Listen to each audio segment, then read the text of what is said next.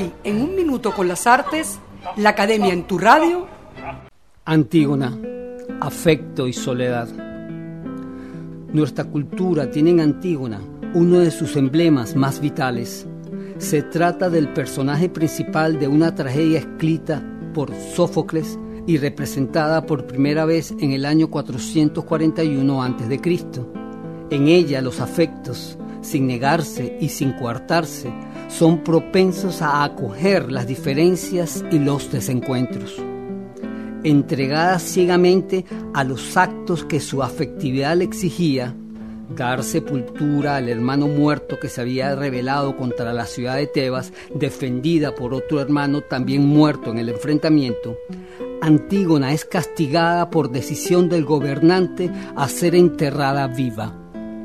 Sus actos resaltan la fuerza de un delirio emotivo alimentado por la extraña esperanza de equilibrar amorosamente las destructivas tensiones familiares y políticas de la ciudad gobernada por su estirpe. Antígona, que fue guía de la ceguera de su padre hermano el rey Edipo, doliente por la muerte de los hermanos y por la deshonra cometida al cuerpo de uno de ellos, rebelde ante las leyes del nuevo tirano padre de su prometido, fue inspirada por la emotividad y no por una decisión voluntaria. Ella no se detuvo en la pregunta, no quiso dilucidar racionalmente las circunstancias. Sus actos aceptaron el misterio terrible que regía el destino familiar y el de su ciudad y no quiso juzgar las relaciones filiales, sino que entregadas a ellas, intentó cumplir con los mandatos de sus afectos.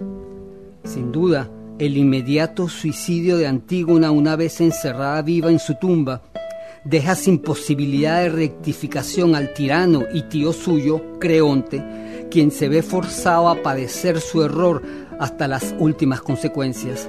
De ahí que la segunda parte de la tragedia gira en torno al arrepentimiento de este otro personaje.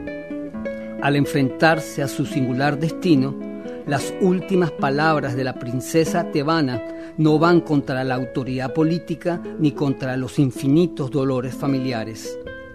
No habrá morada para mí ni en este mundo ni en el otro. Ya no soy ni de los vivos ni de los muertos. ¿Para qué, desventurada de mí, voy ya a alzar mis ojos a los dioses? Ni qué aliados voy a invocar si, por ejercitar la piedad, cargo por premio la impiedad. A pesar de su amor, Antígona se quedó sin familia, sin amigos y sin dioses. Hasta aquí un minuto con las artes, la Academia en tu radio. Escrito y narrado por Humberto Ortiz, en la producción Valentina Graciani, en la grabación, edición y montaje Raúl Sánchez.